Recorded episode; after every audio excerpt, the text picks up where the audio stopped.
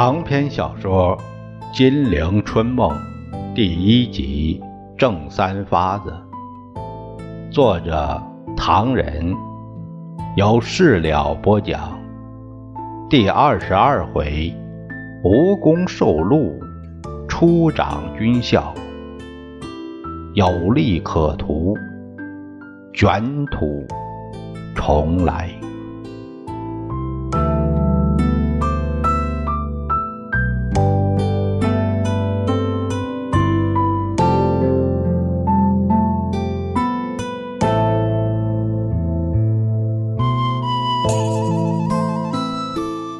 蒋介石回到了热热闹闹、轰轰烈烈的广州。你们回来了。孙中山愉快地同蒋介石、张继握手。我们第一次全国代表大会的文件，你们读过了吗？呃，那是本党重要的文件。蒋介石恭恭敬敬地答道：“从今以后，本党前途不可限量啊！”孙中山端详着蒋介石半晌，到底上苏联去了半年，谈吐就不同了。不过，你是否明白本党得以改组最重要的条件是什么？苏联朋友热诚的帮助。嗯嗯嗯，孙中山搓搓手，一点不错。我在大会开会词上就是说，是本党把先进的革命国家或后进的革命国家在革命未成功之前，以成功之后所得的种种革命方法来参考比较，细心斟酌才决定的。这是你当然很清楚，我所指的革命先进国家，就是你离开不久的地方——苏联呢。我们的组织方法，也就是苏联共产党的组织方法。孙中山兴奋地指指案头小山似的一堆文件，除了苏联的热忱帮助，还有中国共产党员和共产主义青年团员也参加到国民党中来了。这是改变国民党原来性质，成为民主革命联盟的决定因素。是的，蒋介石赞叹：“共产党的热忱真叫人感动。”我们在苏联。只要说愿意上哪参观，那里便派人来招待我们。担任翻译的朋友说的，春闭舌造的。呃，唯恐我们问题答复的不够呃清楚。蒋介石只字未提同托洛茨基的密切往返。啊，是啊，事实胜于雄辩。你们出国之前还记得本党还有一些同志听信了人家谣言和挑拨，在我面前攻击苏联。如今怎么样了？各个强国对中国的革命真肯帮助的，还不是苏联吗？去年冬天，鲍洛廷、啊加伦将军都带这里来。鲍洛廷现在是我们的政治顾问。加伦将军未到之前，巴夫洛夫将军已奉派先到这里。孙中山眼眶润湿，这位年轻有为的苏联朋友，为了帮助中国革命，却牺牲在我们中国。他死了，死在什么地方？石龙。为什么？去年十一月，他同我在一起参加反击陈炯明进攻广州的战斗。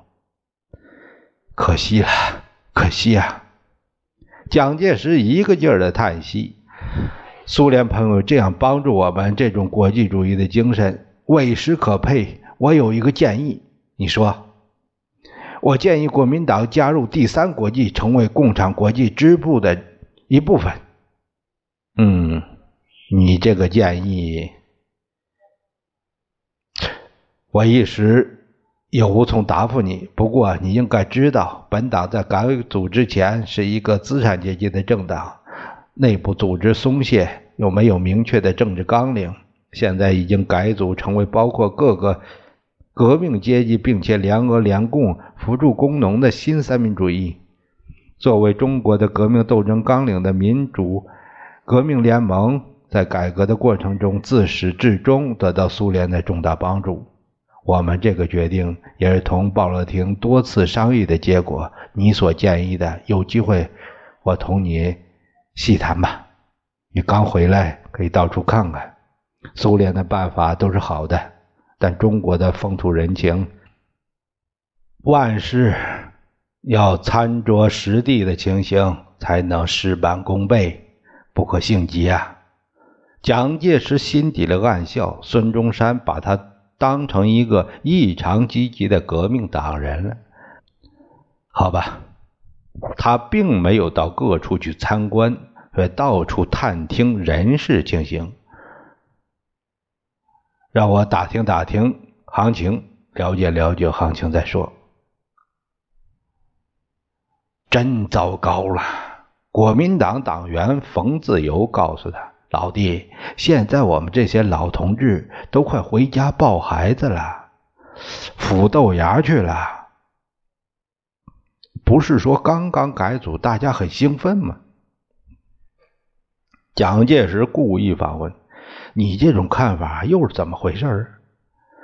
老弟有所不知啊！冯自由长叹一声：“我们上馆子喝一盅酒去吧，算是替你老弟接风。”当然，我请你。蒋介石暗喜：“你是老大哥了。”说着，两个人便找到一个饭馆，捡个位置坐下来。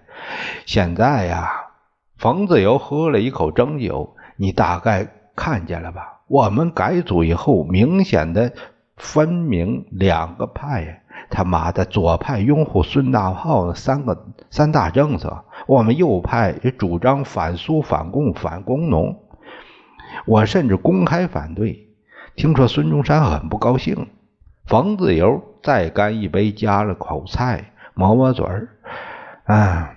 我们当然不承认什么左派右派，国民党就是国民党，是不是？万一这种说法较顺了嘴儿，孙中山又坚决偏袒左派，那我们右派是不是永世不得出头了？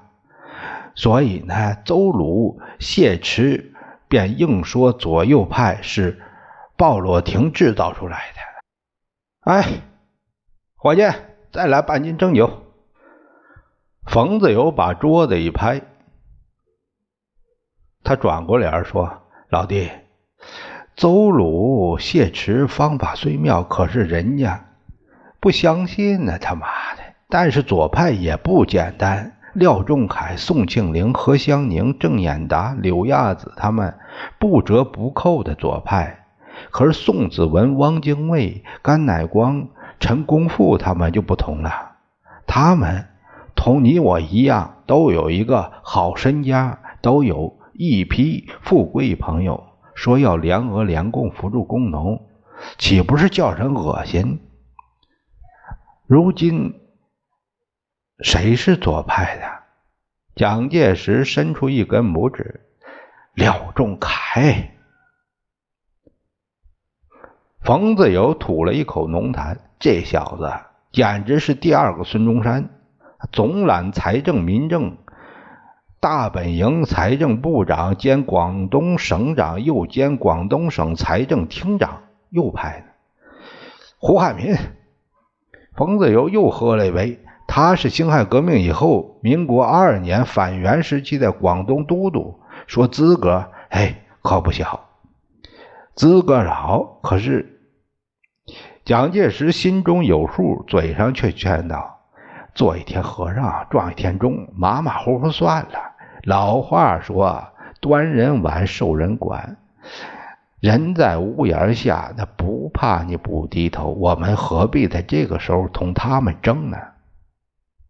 冯自由发过牢骚，喝得酩酊大醉。蒋介石会过账，把他安顿一边，自去继续打听行情，啊，按下不提。过了几个月，冯自由等已被坚决主张改革民国民党的孙中山明令开除党籍，蒋介石再也不敢去找冯自由了。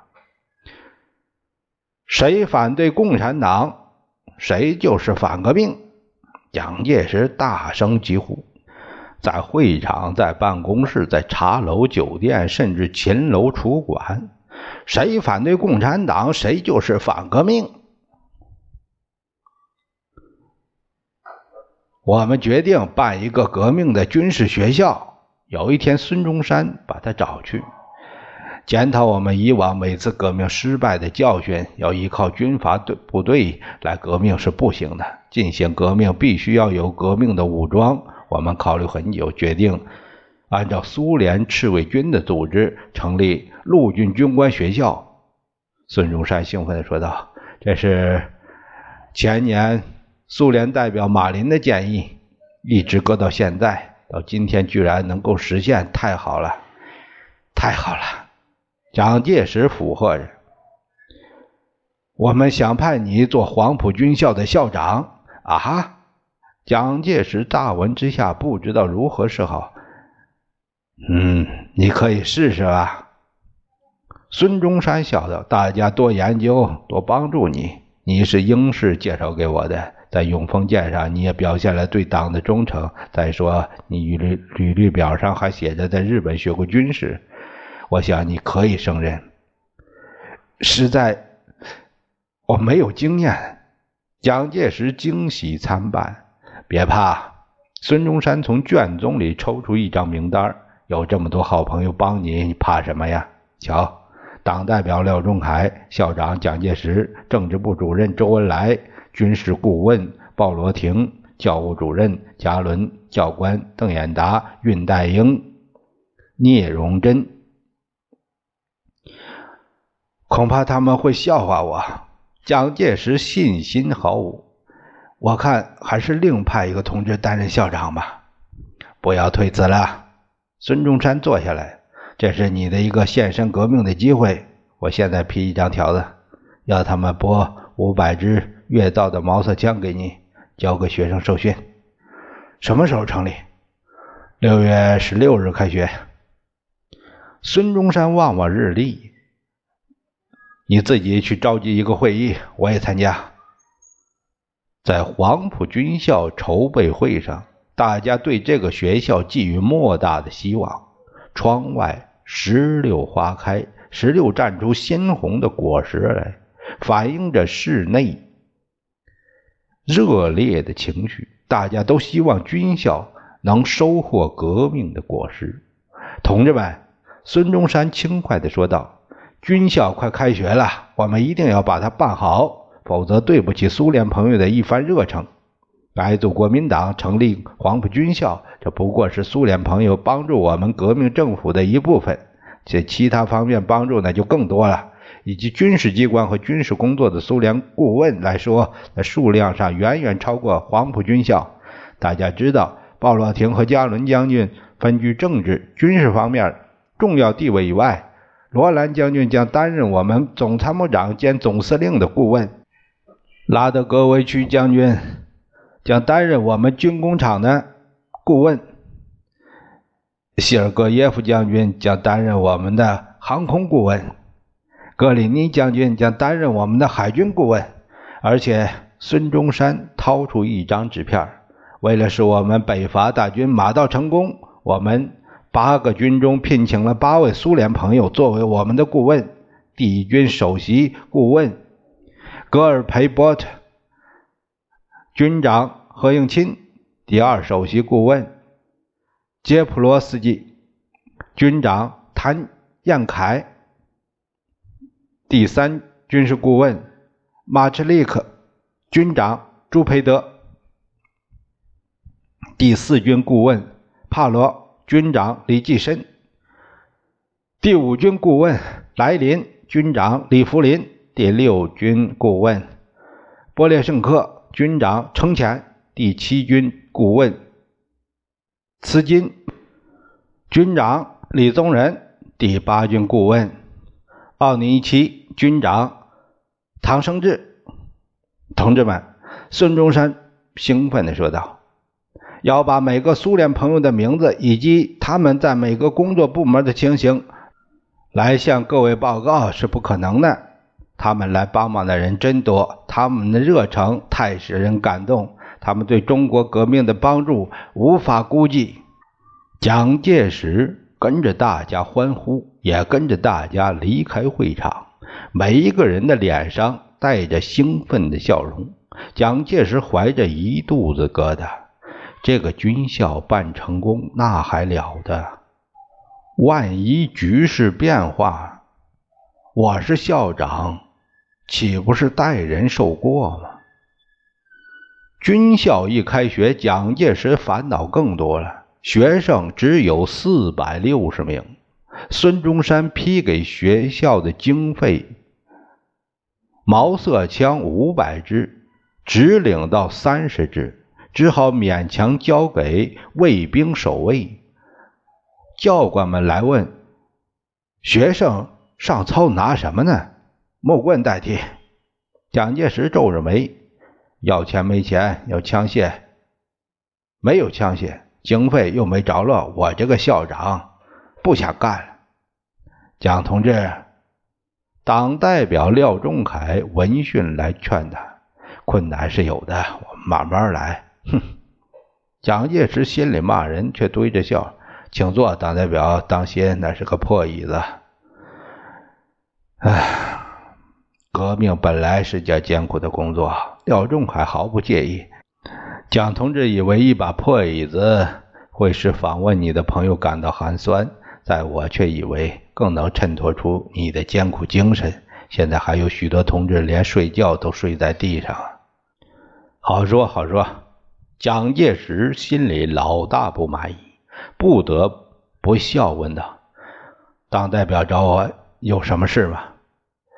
没有什么，廖仲恺诚恳地说道：“我顺便来告诉蒋同志，外面有些对我们不满的议论，对于政策的不满，那我们没有办法，因为我们正在进行革命，少数人受委屈，也只好不去计较。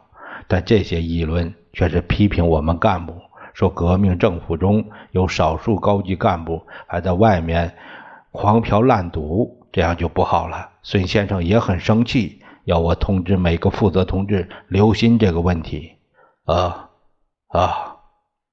蒋介石脸一红，满口答应。如果发现，我一定通知。第二天，由蒋和廖签署了一个通告，大意是要大家约束行为，不要使革命党人的人格受到玷污。蒋还召集了军校中的联营团的党代表讲话。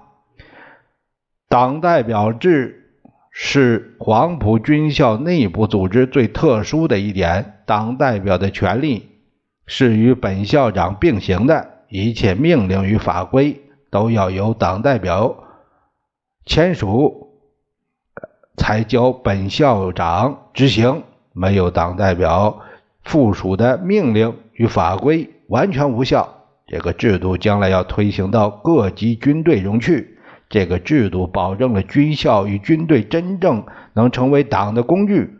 本校长对这个制度非常赞成，常以为宁可无军队，不可以无党代表。今天本校长同廖代表所公布的命令，是要各位约束行为，不可以在外面胡闹，影响革命党人的名誉。可是这种严格的纪律，作为校长的蒋介石一天天吃不消了。军校又穷，党代表的权力又和他并行，蒋介石无法畅所欲为。学校一天天向上，蒋介石的顾虑是一天天增加。军校办好了，这批学生对我个人毫无帮助；我们去革命，对我们个人毫无好处。革命成功了，不能大吃大喝、狂嫖滥赌，又不能麦克麦克变成财主。万一局势又变了，他妈的倒霉的却是我。军校开学没半个月，蒋介石决定不受这个约束，不向孙中山辞职，也不让党代表附属。他愤然私自遣散了教员，声明学校不办了。在蒋介石师友们惊诧的眼光中，蒋介石在上海写信给孙中山和廖仲恺。届时对军校一直毫无兴趣。你怎么搞的？张静江大惊。黄埔军校在我们手里是一张王牌，你为什么不懂这个奥妙呢？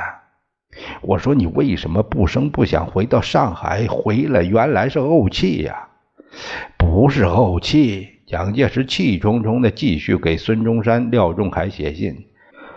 哇，陈果夫叫他，他说反对孙中山的三大政策呀。啊，戴季陶也让届时竟在孙中山面前骂苏联是凯撒之帝国，骂中国共产党是恶奴，骂孙中山他们革命是以讹谄谀之徒。敬老，你劝劝，这可不是开玩笑。你在写什么？张静江拐着腿儿过去，边看边念：“人人应视我如孩提，而待我以至诚；也即人人取谅我暴力，体谅我愚拙。”这是写给谁的？给胡汉民、汪精卫、蒋介石头也不抬，自管写信，嘟囔着：“如果像陈英士那样对我就好了。”孙中山、廖仲恺太不过面子，生活苦，学校又穷，别写了。张景江劝道：“军校是我们一张王牌，你真傻，竟会不干呢？”我没权。蒋介石搁笔。他们要我专心办学校，不让我过问军事和政治，我没有兴趣。边说边气冲冲拿了几封信，就冲出去交给当差的发了。张静江、戴季陶、陈果夫几个不带说话，把蒋介石拖到堂子里，边闲聊边等他平平气，经不住娘们几下子。蒋介石已经心平气和，笑容满面。再经不住张静江他们反复解释，蒋介石对这次拂袖而去已经大为后悔，完全同意张静江他们的看法。那怎么办呢？蒋介石着急了，还是回军校啊？张静江。老谋深算，微微一笑，安慰他：“让我写信给孙中山，说你年轻气盛，大家马马虎虎算了，反正他也需要用人，你给他的印象也不坏，以后啊可要小心点怄气不行。小部人则乱大谋，他们两恶两功，付诸工农，你也跟着干好了，有什么关系？日子还长，机会多着呢。”没几天，孙中山的回信果然来了，说蒋介石知道改过，他还欢迎他到广东去。蒋介石便根据张静江的意思，又写了封回信：中正如果回粤，焉能专心办学而不过问军事政治？张静江便在一旁打边鼓，代他请求孙中山。要求给蒋介石大权与巨款，并且说他已劝蒋回粤，同孙中山倾覆一谈。在张静江和他们惋惜与鼓励之下，蒋介石自己也想通了：军校那是一个重要的东西，我竟然拂袖而去，未免太傻了。于是，在艳阳下，又回到了广州。这正是忽来忽去，究为何？抓紧军校，好处多。